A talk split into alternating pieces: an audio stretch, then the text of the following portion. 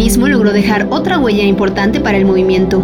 El 8 de marzo se realizaron diversas marchas en el país en las que miles de mujeres protestaron por los recientes feminicidios que han calado hasta los huesos.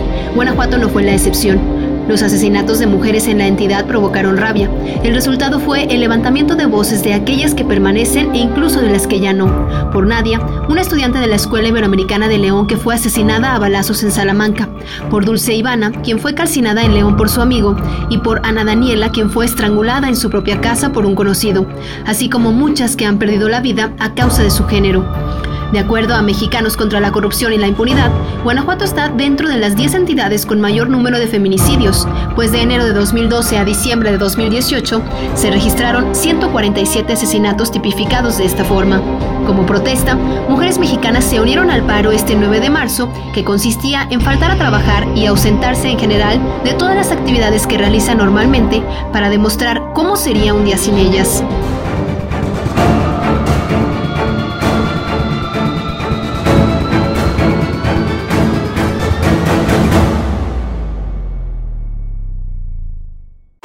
Gracias por sintonizarnos en nuestro primer podcast de Al Punto. Nos encontramos con ellas, que son mujeres activistas feministas, que nos van a hablar sobre el tema para poderles dar un panorama más amplio de lo que ha sucedido en los últimos días, en los últimos años, la violencia que se vive hacia las mujeres y hacia el género. Está con nosotros la doctora Verónica Vázquez Piña, doctora en ciencia política, profesora e investigadora. Bienvenida. Laura Noemí Paredones Troncoso, licenciada en Trabajo Social, miembro de la red Digna Rabia. Bienvenida. Guadalupe Fernández, maestra y académica de la Universidad Iberoamericana de León. Bienvenida también. Gracias. Y Liana Vargas Mares, licenciada en Derecho y directora de la Asociación Casa Apoyo a la Mujer. Gracias. Pues bueno, bienvenidas a todos ustedes. Todas ellas son feministas. Eh, muchas gracias por estar aquí, por, por, venir a hablarnos sobre este tema muy importante. Eh, formar y también porque son parte de este primer podcast, de este primer eh, piloto que tenemos, que esperemos que sean muchos más. Como ya les explicamos, antes de empezar a grabar la dinámica es la siguiente. Pondremos antes de empezar a dar opiniones, eh, em, testimonios de gente a las que les pedimos eh, que nos platicaran sobre algunos temas importantes que han surgido en estos últimos días. Eh, y a raíz de eso, esperamos que ustedes nos den su opinión al respecto. ¿De acuerdo? Vamos a empezar. Define el feminismo. Rebelión. Discusión. Justicia. Equidad entre los dos géneros. Prudente en este momento. Libertad. Una movilización que dignifica a la mujer. es una lucha social. Una lucha contra género. Una causa social que busca reivindicar el papel de la mujer en la sociedad. La búsqueda de equidad entre hombres y mujeres. Ok. Empezamos con la doctora Verónica. Bueno, para mí el feminismo lo veo en tres aristas. La primera es desde la filosofía, ese afán por reflexionar cómo deberíamos de vivir mejor, cómo es que podríamos llegar a un bien común. desde la teoría, es decir, la sistematización, el conocimiento que han hecho muchas mujeres y desde la movilización, desde esta lucha social. ¿Para qué? Sería esas tres lo que buscan es erradicar las desigualdades que existen entre hombres y mujeres. Este, seguimos con Laura. Bueno, el feminismo para mí es un movimiento político, ¿no? la, doctora habló de, de zaristas, yo creo que eh, es un movimiento por y para las mujeres, ¿no? donde le apostamos a eso, pues a ir cuestionando nuestra historia de vida, todo lo que nos va atravesando desde niñas y irlo transformando, eh, ir generando, tomando espacios donde hemos sido como olvidadas. Entonces para mí esto es, es eso, ¿no? es un movimiento por y para nosotras. Eh, con la maestra Sí, bueno, el feminismo es un movimiento social que busca la igualdad en derechos para las mujeres y ha cuestionado desde todas las eh, digamos, desde todos los, terrenos desde donde se lucha, siempre ha cuestionado este sistema social patriarcal en donde las mujeres estamos en un lugar secundario y es el único movimiento social que ha generado una teoría. Por lo regular es al revés. Hay una teoría que concientiza sobre, una un problema y después viene, eh, digamos, un movimiento a favor. En cambio, el, el movimiento feminista se empezó a desarrollar en la búsqueda de derechos, de los derechos, y después hubo una generación de contenidos, de conceptualización desde la psicología, la filosofía, la antropología, la sociología, el urbanismo, desde todas las ciencias que ha respaldado la lucha también eh, desde el activismo, la lucha social. ¿Seguimos con Liliana? Claro que sí. Bueno, planteando ya lo que recopilaron mis compañeras, las mujeres nos hemos encontrado en un tema de desigualdad y de asimetría a lo largo de la historia. Eh, si bien el, feminismo nace como una lucha en contra de, estas cuestiones y además un movimiento que busca la liberación de la mujer, eh, si nace como un movimiento en todos los contextos de la historia, pero bueno, mm, quisiera mencionar que ahora hablamos de los feminismos, ¿no? Eh, no podemos hablar de un solo feminismo, tenemos que hablar de los feminismos y de diversas posturas de mujeres. ¿Por qué? Porque como lo dice Lupita, se ha estudiado, se, ha reflexionado y, y, bueno, a mí me encanta cómo, lo define Marcela Lagarde, me encanta cuando dice que el feminismo es, una es la transformación cultural más grande que hemos tenido las mujeres. Porque si bien Laura mencionó, es un movimiento de mujeres para mujeres, ¿no? Gracias. Bueno, pues muchas gracias por esta primera ronda. Vamos con la segunda, ¿les parece? ¿Qué opinas sobre los daños causados durante las manifestaciones en monumentos como el Teatro Juárez, Arco de la Calzada y el Palacio de Bellas Artes? Ah, se me hace un acto barbárico, se me hizo muy extremista. Es una decisión personal que yo no apoyo, pero no juzgo. Ah, ¿Es un mal necesario? A mí me parece que violencia genera más violencia. Creo que es irreversible y no útil para el feminismo. Eh, muy mal hechos. Eh, se vale protestar pero no dañar. Me dolió mucho ver los monumentos dañados, pero me duele más entender que tenemos que llegar a este punto para poder concientizar a la gente sobre una problemática que urge ser atendida. No estoy de acuerdo. No me gustaría que se llegara a esas instancias, la verdad no es algo que valide, pero también estoy consciente que es parte de la lucha y de la revolución eh, que intenta eh, implementar la mujer. Podría llamarse un mal necesario ya que contribuyó a que ahora más gente voltee a ver el movimiento. Pues ahora empezamos con contigo, Iliana. Claro que sí. Puedas dar tu opinión.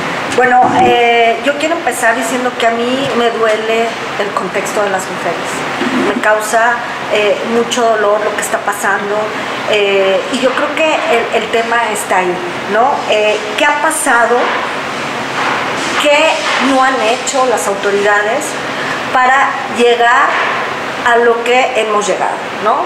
a protestar de las diversas formas, porque ha habido protestas y manifestaciones, hemos gritado, hemos alzado la voz de distintas maneras, y entonces yo me, yo me quedaría en la reflexión de, de qué es lo que ha pasado que tenemos que llegar a esto, ¿no? Yo no, yo me cuestiono y me imaginaría si mi hija o mi madre desaparece, ¿qué haría yo? No sé, no sé, soy capaz de, de cualquier cosa. O sea, ¿qué está pasando? A mí me causa dolor el tema. Muy bien, bueno, continuamos con nuestra Guadalupe. Sí, históricamente el movimiento feminista ha sido un movimiento pacífico y no ha disparado nunca una bala y ha conseguido muchos derechos para las mujeres y nos faltan otros por conseguir. ¿Qué se ha hecho el feminismo a través de la historia? Si ha pintado las paredes, ha roto alguna ventana, probablemente eso no esté en la, en la mente de muchas personas que les parece novedad que esto haya sucedido. No estoy diciendo que ese sea el medio, pero cuando tú ves que a una mujer su pareja le sacó los ojos, cuando tú ves que a otra mujer la quemaron con ácido y la desfiguraron para toda su vida, cuando ves que la pareja de una mujer violó a la hija, y cuando ves todas las violencias increíbles que no, no podemos ni nombrar aquí, creo que podemos tal vez entender esa desesperación, porque la lucha feminista no empezó con este movimiento de, este año y del año pasado y del 2016. La lucha feminista tiene muchas décadas, muchas décadas en los espacios académicos, en las legislaciones, en las instituciones, en las calles, en las comunidades, en todos los espacios, y ha sido estar insistiendo en este problema de la violencia, y se han, se han logrado cosas, pero nos falta muchísimo. Y llega un momento en el que el proceso social se destapa y por lo regular los procesos sociales no se destapan ordenados. Tenemos que hacer mucho, evidentemente, pero finalmente como hay una consigna feminista, las paredes se lavan, pero ellas no regresan. Y es una urgencia para el Estado, porque el Estado no se puede desresponsabilizar. ¿Tenemos responsabilidad toda la sociedad? Sí, pero el Estado tiene más. Y es un llamado fuerte en un extremo ya, donde las mujeres están siendo asesinadas 10 mujeres por día. Entonces la reacción social pues está subiendo de tono tal vez porque va de acuerdo al tamaño de la problemática. Muy bien, muchas gracias y seguimos con Aura. Bueno, yo, yo primero quiero como poco explicar desde lo que yo siento y veo, porque mis compañeras lo hacen, ¿no? Entonces pintan, eh, protestan en, en tetas y todo eso, ¿no? Yo creo que la primera crítica es a, a, un Estado feminicida, ¿no? Eh, los monumentos que se rayan son históricamente patriarcales y tienen que ver, eh, pues sí, con una historia que también es de colonización, ¿no? De invasión hacia, hacia nuestro, pues sí, hacia esta tierra. Y yo creo que ahí está la primera crítica, o sea, se rayan monumentos que son históricamente patriarcales, donde las mujeres hemos sido olvidadas y hemos tenido que, o han tenido que luchar otras por un espacio. Es una es el dolor y la rabia hacia un Estado lleno de impunidad y un Estado que es feminicida porque no responde ante los feminicidios diarios, ¿no? Al contrario, o sea, sus leyes son totalmente patriarcales y no está haciendo nada. Pues creo que esa es una de las cosas que tienen el rayar monumentos, es mi queja va directamente hacia ti, ¿no? Estado que eres feminicida y también me parece que es una crítica muy fuerte o una pues una manera de, ir en contra del sistema que también es capitalista, ¿no? Donde los cuerpos de las mujeres son objetos y donde como el cuerpo de una mujer se equipara a una pared. Entonces ahí creo que también va la, crítica. Y otra, a que siempre las mujeres sí puedes protestar, pero tienes que protestar dentro de un de una cierta como un cierto cuadrito que tiene que ver con con ser, eh, sí grita pero bajito, sí muévete pero quedito, ¿sabes? Entonces también creo que, que por ahí va y para mí violento, violento feminicidios diario, violento el narcoestado, violento la impunidad, o sea, no pintar paredes, ¿no? Pero sí creo que va por ahí como es, es algo, una crítica directa a eso y, y, va contra eso, ¿no? Contra un Estado feminicida, contra una historia que nos ha olvidado y, y contra el sistema que es capitalista. Así es. Bueno, continuamos. Bueno, después de escucharlas, yo, yo opino que es una apropiación de ese espacio público que ha sido negado. Y, y, es dejar esa marca de lo que nos duele, creo que es, y de una causa legítima, es querer ser escuchadas cuando no les interesa. Es un estado feminicida, pero es esa indolencia de la gente que se preocupa más por una mancha que por todo lo que hemos y vivimos las mujeres y siguen viviendo y seguimos viendo que no para, que no baja. Yo creo que ese es el llamado, esa es la forma en la que nos están escuchando y quieren desvirtuar la causa, decir que así no, de qué otra manera. O sea, también es esa, o sea, ¿cómo nos podemos hacer escuchar? Yo creo que es como nos tengan que escuchar, vamos a hacer que nos escuchen. Creo que ese es el mensaje, de que no hay que perder el fondo por la forma. Así es. Pues bueno, eh, seguimos con la siguiente ronda. La siguiente pregunta es... ¿Un hombre puede o no ser feminista? No creo, entonces no sería feminismo, sería otra cosa. Sí, sí lo creo, pero creo que la lucha principal tiene que estar en el sector femenino. Claro que sí. Sí, claro que sí, creo que tenemos los mismos derechos y podemos tener los mismos gustos y preferencias y yo digo que sí. Claro, o sea, tienes que ser feminista para entender a la mujer y tanto la mujer tiene que ser, en este caso, ponerse en la postura del hombre para entender también la postura de un caballero. Sí. Claro que sí, siempre se apoyan los derechos. Creo que un hombre no solamente puede, sino que debe ser feminista. Sí, sí lo creo. Sí. Un hombre puede ser feminista, sí, sí puede ser feminista. No, puede mantenerse al margen, informarse y apoyar. Pues empezamos con la maestra Lupita. A ver, todos los movimientos sociales por alguna causa, evidentemente no siempre abarcan a la totalidad de la población. Podrá haber alguno que sume a toda la población. Está el movimiento, por ejemplo, de las personas migrantes, las personas indígenas, eh, la lucha por los derechos LGTBI, etcétera, ¿no? Y las personas que apoyamos los movimientos no necesariamente tenemos que vivir esa condición. Yo puedo apoyar toda la lucha indígena y no, o sea, no me van a decir, como tú no eres indígena, tú no puedes luchar con nosotros o tú no nos puedes apoyar porque pues tú no eres indígena y no sabes lo que pasamos. No, no soy indígena, pero sí puedo, puede, puede dolerme lo que le pasa a este grupo de población y ser sensible e investigar, unirme, apoyar, etc. Y con el movimiento social feminista ocurre lo mismo. O sea, el, movimiento feminista busca los derechos humanos de las mujeres y puede, evidentemente es una lucha de nosotras y nosotras la abanderamos, la protagonizamos y nosotras trabajamos en ello. ¿Esto quiere decir eh, que los hombres permanecen al margen, deben eh, escapar de aquí? No. Deben estar atentos a lo que el movimiento está proponiendo desde nosotras. Pueden apoyar, pueden eh, sumar acciones en su territorio, es decir, no protagonizar el movimiento, no tomar la bandera del movimiento, no asumir el movimiento como propio, sino, evidentemente, en sus espacios cuestionarse esa masculinidad, que ya sabemos todos los problemas que tiene esa construcción social de la masculinidad hegemónica, cuestionarse y empezar desde su territorio, desde su ser, desde sus espacios, desde sus espacios de poder, pues empezar a cuestionar y a modificar la forma de actuar. Porque finalmente la construcción social de género, del género es relacional, siempre es relacional y es jerárquica.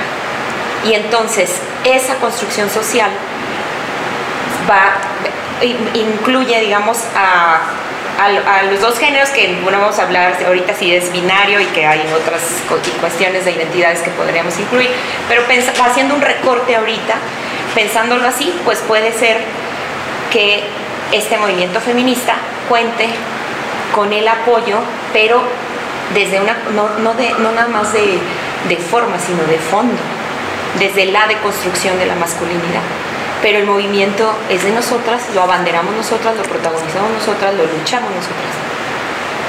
muchas gracias. Claro que sí. Bueno, históricamente el, el movimiento feminista nació eh, del tema de la opresión hacia las mujeres. Las mismas mujeres son las que empezaron a cuestionar y a reivindicar esto, ¿no? Entonces no podemos decir eh, que, es un movimiento de hombres y mujeres, porque las mujeres somos las que históricamente hemos estado en esta relación de asimetría. Para empezar, yo creo que esto. Y la lucha, además, ha sido en todos los contextos de la historia, eh, en distintas décadas de mujeres, ¿no? Esto no quiere decir que eh, los hombres puedan ser aliados del feminismo, ¿no? Es decir, al feminismo hay que leerlo, hay que reflexionarlo, hay que cuestionarlo, hay que juntarnos. Y, si los hombres lo hacen, pueden ser aliados, pueden coincidir con, con ah, eh, algunos elementos y, apoyar el movimiento desde su, trinchera. Yo creo que el, primer apoyo que pueden hacer los hombres es eh, pues desertar del machismo decirle eh, eh, no más a estas conductas que durante años lo, lo, hemos vivido tanto mujeres como hombres y entonces reflexionar en su mismo espacio, reflexionar su misma condición de hombre y decir, bueno, y, y por qué no soy de manera distinta? ¿Por qué no me construyo de manera distinta? ¿Por qué no le apuesto a una relación no de asimetría, más de igualdad? Yo creo que los hombres sí se tienen que cuestionar estas relaciones. Yo creo que sí lo tienen que reflexionar, sí tienen que contribuir eh, y, y, renunciar a las conductas machistas. ¿no? Y continuamos con Bueno, estoy totalmente de acuerdo. O sea, creo que un hombre no puede ser feminista. O sea, no, no lo puede ser, pero está implicado, está implicado en estas desigualdades, en estos sistemas patriarcales de dominación, por lo tanto le atañe. Pero a él o ellos mismos, como decía Liliana, cada hombre tiene que cuestionarse en qué contribuye en este sistema de desigualdad. Eso es lo que deben de hacer, sí, con un deben, es lo que sería lo mejor para vivir juntos. Nosotros no les podemos hacer el trabajo, nosotros no podemos decir cuál es un buen hombre, que no deberían ellos, como dicen, desertar de sus propias prácticas, porque el género se construye a través de estarlo repitiendo, de decir esto es ser hombre, esto es ser mujer, con los estereotipos y roles. Eso es lo que yo creo que tenemos que estar rompiendo y tenemos que buscar la libertad para hombres y para mujeres, las mujeres con este movimiento y que los hombres vean cómo ser aliados del feminismo. Muy bien. Ahora vamos con Laura. Sí, yo también creo que no, pues ya, como todo lo que dijeron, que no, no pueden ser feministas, porque, bueno, pienso como en mi proceso feminista, ¿no? Y ha sido como un proceso doloroso, un proceso continuo, algo que no, que no he dejado de cuestionarme, de repensarme, de generarme rupturas con gente, de generarme alianzas con otras personas. Entonces, el feminismo, una amiga me dijo hace mucho un tiempo, ¿no? hace algunos años me dijo, el feminismo se puede leer y todos podemos leer, todas y todos podemos leer de feminismo, pero el feminismo también se va viviendo en el cuerpo y eso es algo que los hombres no pueden hacer. ¿Por qué? Porque nosotras somos las que nos vivimos las violencias todos los días. Entonces no se puede ser feminista, un hombre no puede ser feminista y es así de claro. Y yo creo que lo que ellos pueden hacer es romper los pactos patriarcales, que eso es muy complicado, porque ya no es suficiente con que reflexionen. Hay hombres hablando de feminismo, hay hombres que han leído más que yo de feminismo, hay hombres que han analizado más de feminismo, pero que siguen siendo sumamente patriarcales, que están utilizando sus reflexiones para colocarse por encima de las mujeres. Entonces, eso no está funcionando. No está funcionando que haya un cambio de roles. Esto va más allá. O sea, los asesinatos siguen, ellos siguen ocupando puestos de poder, ellos siguen generando pactos patriarcales, porque es la verdad, ¿no? Y yo a mí me, hacía como una reflexión el 8 de marzo, que sé que no es como la pregunta, pero yo decía, mientras yo estoy aquí marchando por sobrevivir, ¿dónde está mi pareja? ¿No? Obviamente no, no, no es una necesidad que ellos tengan, ¿sabes? Entonces, ¿cómo con tanta facilidad dicen, sí, podemos ser feministas? No. O sea, lo que a nosotras nos genera vivirnos desde el feminismo está muy caro como para que tú vengas a decirme con tus privilegios que puedes ser. Entonces, no, no y no. si de repente tienen como alguna opinión al respecto de lo que se está platicando, pueden intervenir y pueden este, intercambiar, intercambiar ideas. Ah, estamos muy disciplinadas. estamos muy disciplinadas como nos dijeron. No, no, no, el chiste de esto es, crear expresamente esa discusión. Sí, más bien estamos detenidas, ¿verdad? No, no, no, adelante, no, no, no, escupirse no. Pero sí podemos intervenir, ¿no? Este, bueno, hasta ahorita pues vamos muy bien. Este, las opiniones que tienen son muy interesantes porque son de diferentes eh, puntos de vista, de activistas, de, catedráticas, como mamás, como amigas, como novias, como, como todo, ¿no? O sea, somos mujeres, pero tenemos diferentes roles en la sociedad, en cuestiones eh, laborales, en cuestiones incluso personales. Entonces, este pues está muy interesante. Eh, la siguiente pregunta, pues este, sí les pediría que, que si quieren, pues se, se, pueden extender un poquito más, un poquitito más, porque se trata de saber y conocer si ustedes desde su, desde su punto de vista creen que lo que ocurrió el 8 de marzo, protestas en todo el país, en todo el mundo, este, que, eh, y sobre todo ver que, que, hubo muchísimas más mujeres que se sumaron al movimiento, que antes, como comentaban anteriormente, eran 60 mujeres las que se paraban en el arco de la calzada, en el monumento ahí en Reforma, en, en Ciudad de México, en otras partes del mundo eran muy pocas y en esa ocasión pues vimos que, que hubo muchísima más eh, gente involucrada, no solamente mujeres, sino también hombres que han perdido a sus hijas, a sus esposas, a sus amigas. Entonces, eh, me, gustaría saber si ustedes creen que lo que ocurrió el 8 y 9 de marzo, el día del paro nacional, que se trataba de, mostrarle a la sociedad cómo sería si, o, o cómo será en el caso eh, si no se interviene ahora mismo con el tema de, desaparición de feminicidios, eh, crear como ese hueco que dejaría una mujer en, cada familia, en cada espacio laboral. Eh, ¿Ustedes creen que, que, sea un parteaguas esto, esto que ocurrió? Empezamos con los testimonios. ¿Crees que lo ocurrido el 8 y 9 de marzo será un parteaguas en la historia del feminismo? Muy probablemente, pero lo dudo. Creo que es algo que depende de cada uno de nosotros si se realiza o no. Sí, definitivamente. Yo digo que sí. Debería de continuar como un movimiento, pero eh, muy unido. Esperemos que sí. Sí, se vio que sí hacen falta. Es parte ya eh, de la historia de nuestro país. Esos movimientos cada vez son más fuertes, más recurrentes. Esperemos que cambien, porque pues bueno, ya es necesario. Sí, sí va a haber cambios. Creo que sí, eh, podría sentar un, precedente importante para que las próximas generaciones vayan abriendo más los ojos y estén eh, más despiertas ante la violencia que, sufren mujeres en, el país. Sí, porque se rompió con una etapa de apatía tanto para las mujeres como para los hombres que ahora están reflexionando más. Muy bien, pues ahora vamos a cambiar un poquito la dinámica y ¿quién quiere tomar la palabra? Para opinar. Adelante, estamos. Bueno, pues yo sí considero que es histórico. Es histórico porque no es de hoy, de 2020, o sea, sí, al ser un movimiento retomamos de cuántas han precedido, nos han precedido, y esto que, que decíamos al principio sobre los feminismos. Yo creo que hay esa diversidad de mujeres las jóvenes, yo las veo, yo veo que, la manera de hacer, de pensar, de decir, estamos todas. Yo, eso es lo que siento, estamos todas.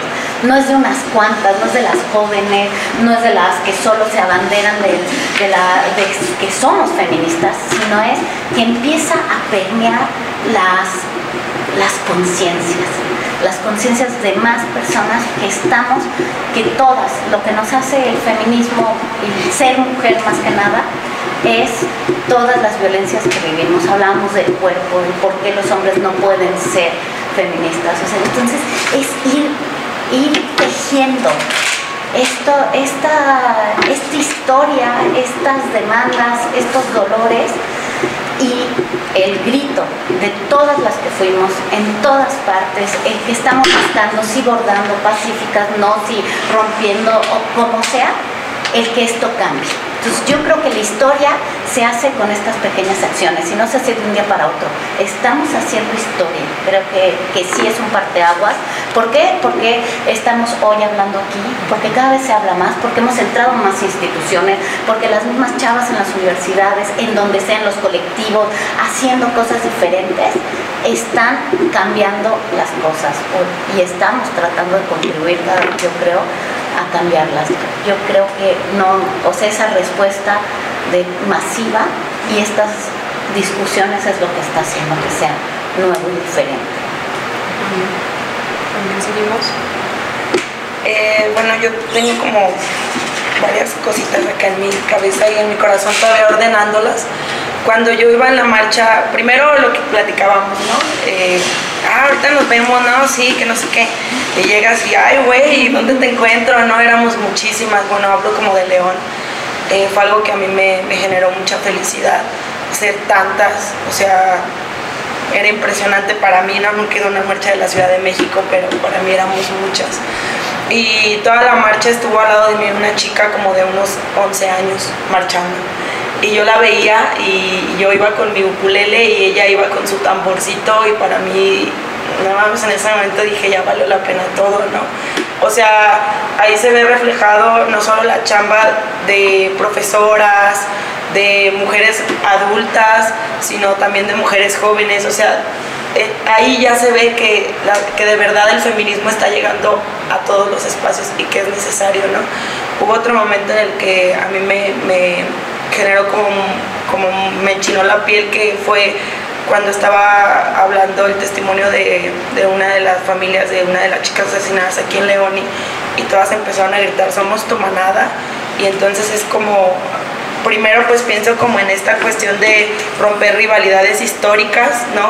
como esta idea de las mujeres enemigas, ahora somos todas como juntas, ¿no? Yo sí te creo, o sea, vas a encontrarte una aliada en cada, en cada lugar, ¿no?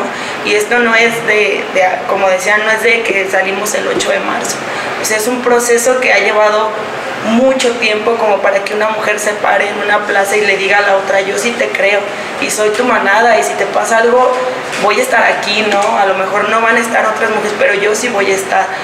O sea, eso fue como algo para mí muy fuerte, ¿no? Y ver a las niñas marchando fue, fue muy, muy, muy fuerte. Eh, y yo también pienso como quien, entiende, quien vive la violencia entiende lo que está pasando en el país y, y, lo que estamos haciendo las mujeres, o sea, esa empatía, ese dolor de entender la violencia, no solo del otro, sino todo el, lo que trae el país, ¿no? Todo lo que, la gente que se está desplazando por el narcotráfico, los asesinatos, las desapariciones, o sea, es mucho el dolor que traemos y que ahí, ahí estamos, ¿no? Entonces yo sí creo que a, a nivel Latinoamérica, a nivel mundo, las mujeres somos las que estamos ahí y seguiremos poniendo como el cuerpo, ¿no? Y cada vez son más o sea, te queda como la sensación de decir, ya, ya no somos tan pocas, ¿no? Ya cada vez son más y más y más, y hasta como que sientes que se alivia el peso, ¿no? Y, y empiezas como a, a, soltar. Y el 9 de marzo, pues yo, eh, ese día llegó mi compañera porque ella no pudo descansar. Cuando llega a la casa, mi, mi room me dice, este, Lau, sentí mucho miedo porque las calles estaban solas y no había mujeres. Y eso fue algo que a mí me, puso la piel chinita y dije, es que necesitamos también estar en las calles, ¿no? O sea, como esa reflexión cuando ella la hizo fue muy fuerte para mí, o sea, es que al final, ¿quién necesita que también estén las otras en las calles? Pues nosotras, ¿no? Porque somos las que, pues entre nosotras nos cuidamos, ¿no? Como encontré a una mujer en todo el recorrido y las calles estaban llenas de hombres, no manches, qué miedo, o sea, neta, qué miedo, ¿no? Entonces, yo sí creo que pues que es histórico, pero va a seguir, ¿no? O sea, es que esto no es de ayer, es de muchos años y no va a parar. ¿Pero crees que va a marcar un precedente? O sea, que va realmente provocar sí. un cambio? Pues, pues es que va a tener que llevarnos a reflexiones. Lo que sí vi es que son muchas mujeres las que fue su primera marcha. Entonces eso sí es algo simbólico, es algo así que, que, va a marcar a muchas, ¿no? Yo las leí en Facebook, fue mi primera marcha, fue mi primera marcha, entonces de ahí para adelante, no, bueno, esto ya no, ya no te sales, es como ya no puedes. entonces sí creo, ¿no? Que va a generar y más, más, más. Muy bien. Uh -huh. ¿Seguimos? ¿Alguna de las dos? ¿Yo? Ok. Eh, yo quiero mencionar, bueno, la, la, lucha feminista ha tenido muchos logros durante, eh, ya, lo, ya lo mencionábamos, durante muchas décadas. Y, logros muy simbólicos, ¿no? Como el hecho de que las mujeres podamos expresarnos, como el hecho de que las mujeres podamos votar, eh, que, est que, estemos en espacios políticos. Yo creo que este también es un logro. No, no, no podemos decir que ahí quedó, pero yo creo que es un logro precisamente por lo que comentaba Lau. Nos reunimos mujeres diversas, ¿sí? Eh, y diversas en todos los sentidos, edades, eh, ¿cómo se llama? En todos los países, ¿no? Eh, me recuerda mucho al, al tema de, de, del colectivo La Tesis con, con mi violador eres tú, ¿no? Unas mujeres que exigieron bajo una canción cosas que suceden al día a día y entonces fue como un detonante para que todas lo gritáramos y a todas nos está pasando esto, ¿no? Entonces yo creo que yo creo que esta marcha aquí en León y en, en, en México y en, en, en, los municipios y en el mundo, en los países, yo creo que es histórica. Definitivamente a mí me emocionó muchísimo, me conmovió muchísimo.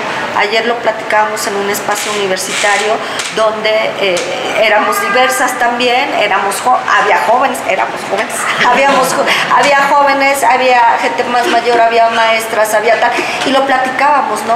Qué emocionante escuchar eh, un solo grito, un solo grito unido, ¿sí? Como dice Lau, esto ya no va a parar ya no va a parar porque eh, a pesar de si eres o no eres feminista, marchaste. Sí. Y marchamos por una misma causa, ¿no?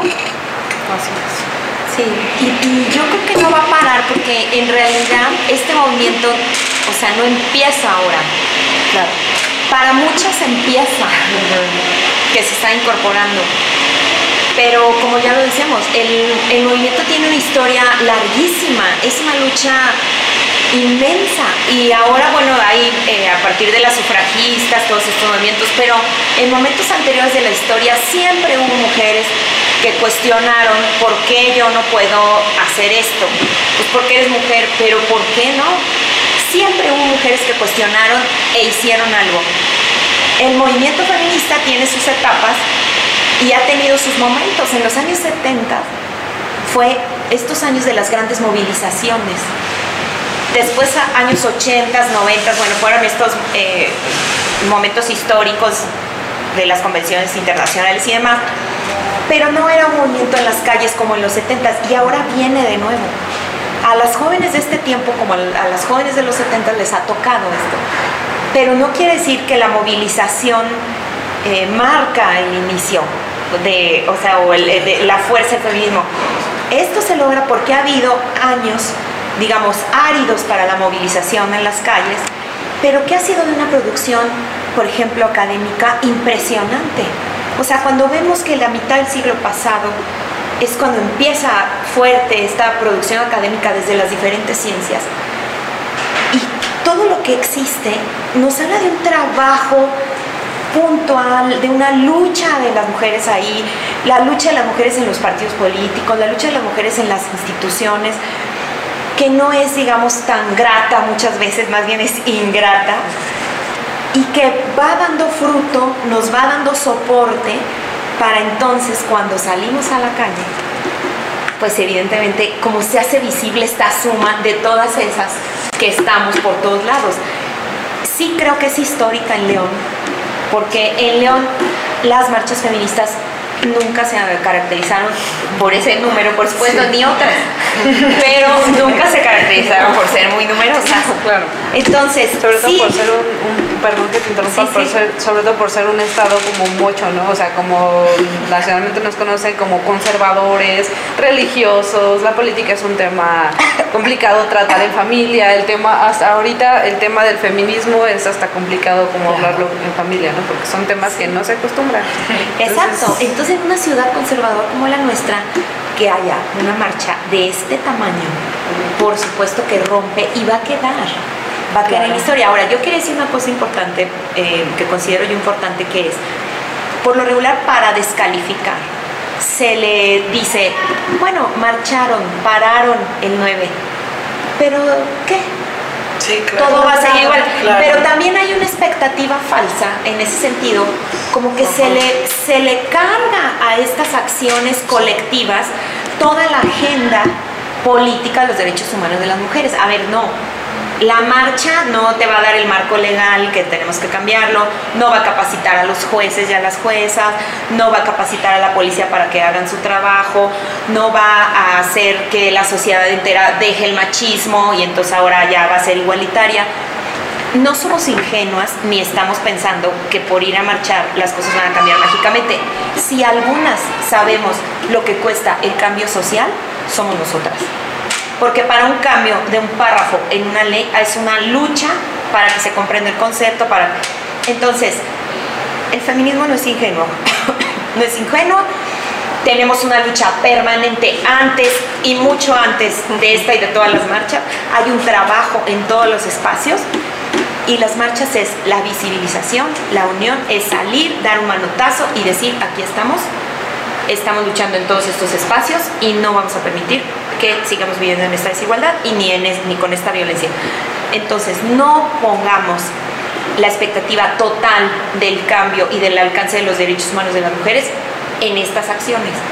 Esa es una acción puntual, pero que va respaldada con mucho, mucho, mucho trabajo de muchas mujeres que estamos desde el feminismo haciendo que no es así nada más mágicamente. Sí, y, a mí sobre todo, eh, yo creo que es bien importante y la, gente no nota, bueno, quienes hacen estas críticas, los procesos de cada mujer que estuvo marchando.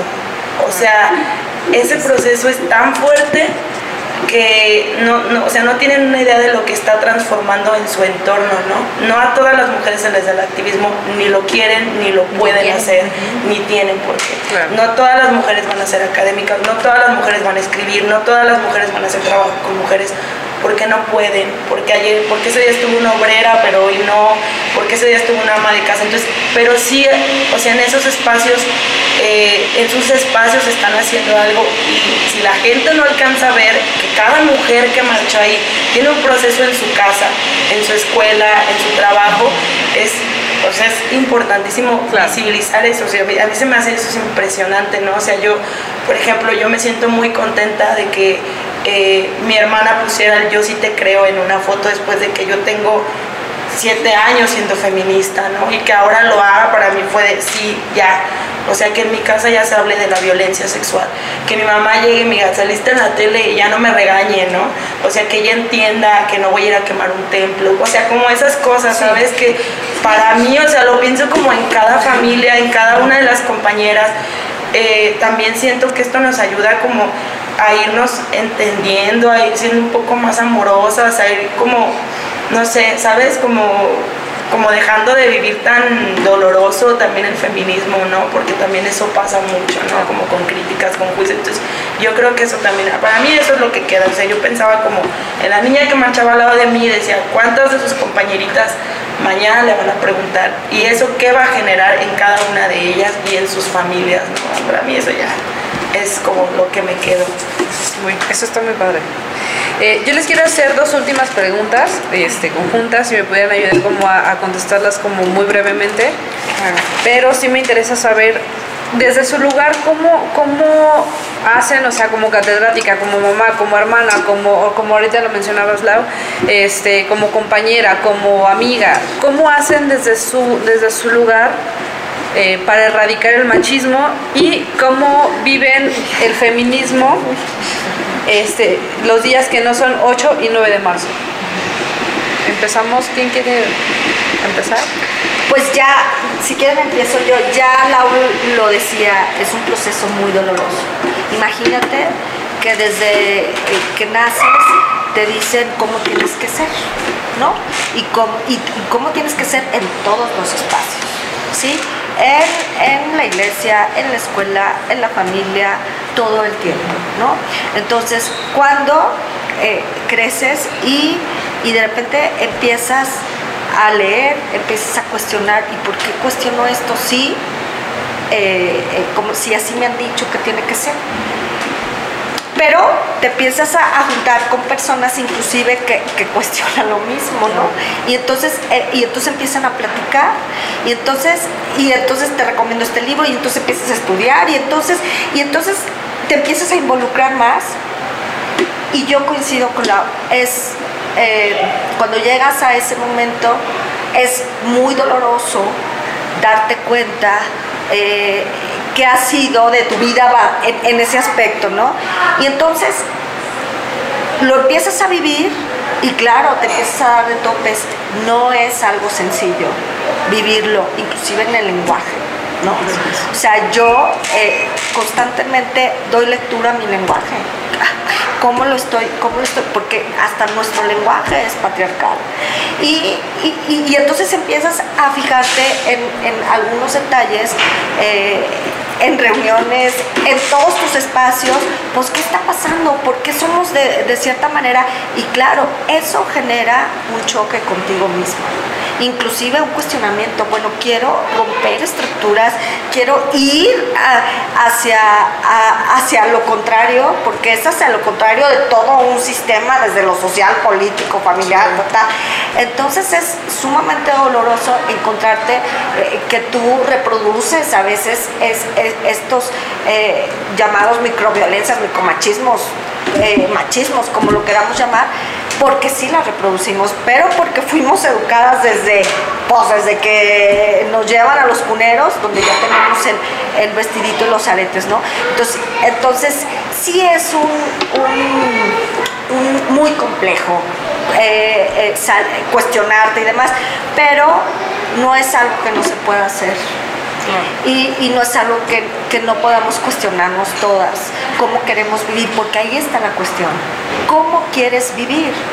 ¿Cómo quieres ser? ¿Cómo quieres que sean tus hijos y tus hijas? ¿Cómo quiero construir esta sociedad de manera distinta? ¿Cómo quiero relacionarme con mi pareja y que mi pareja se relacione conmigo? Porque entonces antes decíamos, pues como tú te relaciones, yo me acoplo, ¿no? Ahora no. ¿Y qué pareja escojo para que mi, mi pareja se relacione de la manera eh, más eh, equilibrada e igualitaria y que puedas opinar, que podamos hablar? Son muchas cosas, ¿no? La educación de, yo tengo una hija, la educación de hijos e hijas, eh, de, de- de dejarlas en el tono de la libertad. es, es un proceso, pero que merece el cuestionamiento y la reflexión de todas las mujeres y de los hombres. Así es.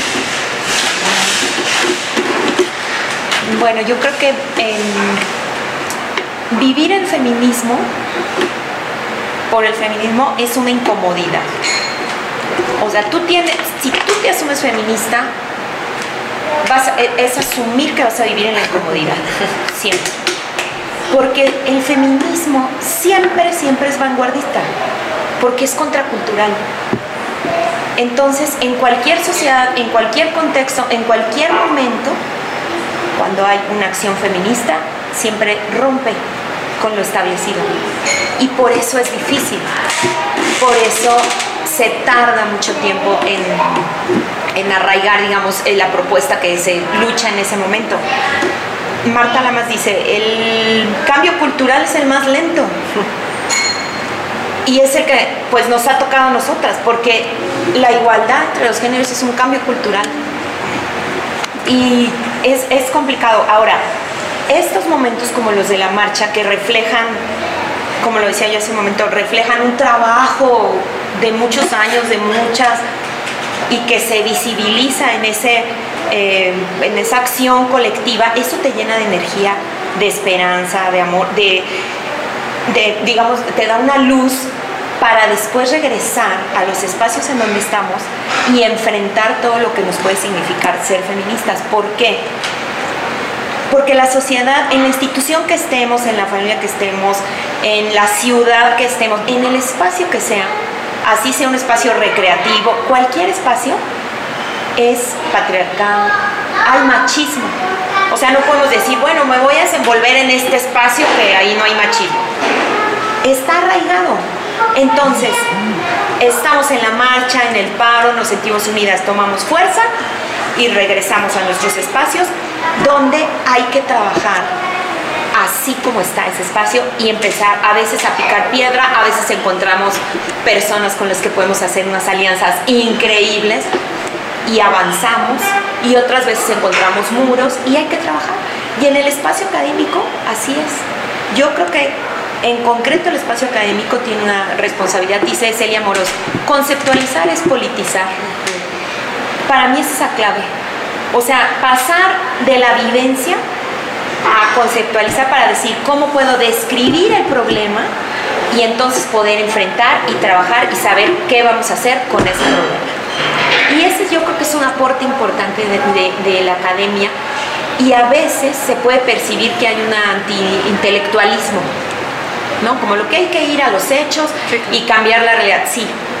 Pero si a mí la teoría feminista, la teoría de género me regala conceptos, datos, cifras, cuestionamiento, yo lo puedo tomar como una gran herramienta y que puede respaldar un trabajo en donde sea que se, que se realice, sin negar evidentemente la realidad y la experiencia de base, obviamente. Yo siempre he creído que la- la- se cierra la pinza, que no se puede estar desde la teorización únicamente, pero que es necesaria y no se puede estar solamente en el trabajo de base también. O sea, tiene que ser las dos, porque esas dos nos fortalece y, e, e ir en colectivo, porque siempre el feminismo es colectivo. No hay feminismo eh, individual, digamos. Siempre es colectivo, siempre vamos por con otras y por eso también es muy difícil. Porque ahora, con los feminismos, tenemos miradas distintas y siempre está en construcción. Entonces yo pensaría que después del 8 y el 9 los feminismos siguen, nos seguimos cuestionando hacia afuera, digamos. Pero entre nosotras nos seguimos cuestionando terriblemente. Porque sacamos una, una postura y hay otra que dice, espérate, no estás viendo esto que yo sí vivo. Y efectivamente no lo estábamos viendo. Y hay que aceptar el cuestionamiento y no, eh, digamos, no, como no descuidar ninguno de los frentes. Nadie puede tener todos los frentes. Ahora, hay feminismos más que yo diría que se viven de manera distinta. Por ejemplo, el feminismo institucional, que muchas veces es muy criticado, a veces es, eh, digamos, tiene menos momentos alegres, o sea, es realmente darte con el muro mucho tiempo. Y entonces hay espacios donde es otro tipo de feminismo, donde encuentras a lo mejor un bálsamo que dices, ah, aquí estamos todas en el mismo canal. Pero, pero sí es, pero hay que hacer, ¿no? Cuando necesitamos una ley, un marco legal, una institución que esté atendiendo, que pisas el acelerador y de repente se pueden atender muchísimas mujeres porque se instaló una institución como la que maneja Ilia, por ejemplo, ¿no? Y que dices, oye, hay una institución ahí que está atendiendo un problema de las mujeres. Eso todo lo, todas lo vemos bien y es bienvenido. Pero cuesta, cuesta mucho trabajo. Mucho. Yo lo vivo también como responsabilidad. O sea, creo que esos lentes morados que te pones se vuelve una carga de conciencia, o sea, de no, no, no es tan fácil volver a cerrar los ojos, no puedes decir, ay, soy un ratito, no, ay, sí me gustó y luego no, o sea, se te pone en tu piel, en tu cuerpo, lo has vivido, o sea, sí se abre un nuevo panorama. Y esa responsabilidad a mí me pesa, o sea, a mí hemos hablado que es doloroso, es incómodo, te cuestan trabajo, te cuestan insultos, te cuestan tus relaciones, amigas, tú hablaste amigos, o sea, te cuesta mucho, pero y siempre si estoy de acuerdo es construcción. Uno no sabe, yo no sé. Y todas esas incongruencias y repites y te duele cuando lo viste y dices yo no quiero y por qué.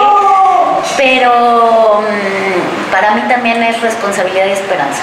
O sea, yo, yo lo hago porque lo creo, lo siento, pero pero bueno, lo cerraría con eso, responsabilidad, esperanza y conciencia que no puede ser así.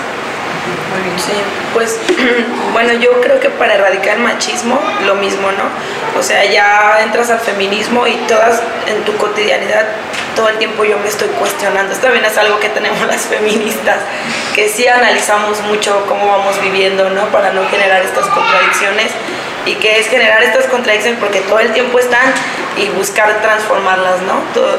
¿Y cómo vivo el feminismo? Pues yo actualmente para mí trato como mucho la onda del autocuidado, ¿no? Como de buscar espacios donde yo me sienta tranquila ahora, ¿no? Eh, un tiempo estuve muy enojada, muy, muy enojada con los otros feminismos, con las otras posturas, con la gente que no era feminista. Entonces, Ah, en este momento es como trato de, buscar espacios donde yo me sienta tranquila, ¿no? Así para mí es súper importante como feminista buscar el autocuidado, buscar las alianzas, ¿no? Lo que, lo que mencionaban, o sea, siempre estar buscando como, o estar en espacios donde, donde vaya a generar estas alianzas con otras, con otras compañeras que a lo mejor no piensan igual que yo, pero que siempre me van a ayudar como a, a cuestionarme, avanzar para dónde, no sé, pero sí a cuestionarme y aprender otras cosas. Entonces yo ahorita es como, como vivo el feminismo, pues también eh, trato como de siempre estar en, contacto con, con, otras mujeres, ¿no? Eso es súper importante, como siempre estar buscando espacios con otras mujeres, que a lo mejor no van a generar alianzas, pero sí yo puedo como apoyarlas o ellas a mí, es como muy, muy, muy necesario. Entonces así ahora, ¿no? Yo estoy como en la onda más de, pues, del autocuidado. Muy bien. Pues bueno, con esto terminamos. Este, pues les agradezco mucho por venir este, aquí a, acompañarnos y hablar sobre este tema muy importante. Esperemos que en los próximos días, meses se siga hablando sobre el tema y se sigan aclarando muchas cosas que todavía nos generan como sociedad duda este, y sobre todo, como lo mencionaba Lau, para que más gente se vaya involucrando y más gente vaya entendiendo y nos ayude realmente a, a generar un cambio, ¿no? Ya se está empezando a hacer, pero necesitamos un cambio real y necesitamos necesitamos sentirnos seguras, necesitamos tener la equidad, necesitamos sentirnos pues que, somos este, iguales, ¿no? Todos. Pues muchísimas gracias. Este, esperamos que nos sigan escuchando en los, en los próximos podcasts y pues Hasta la próxima.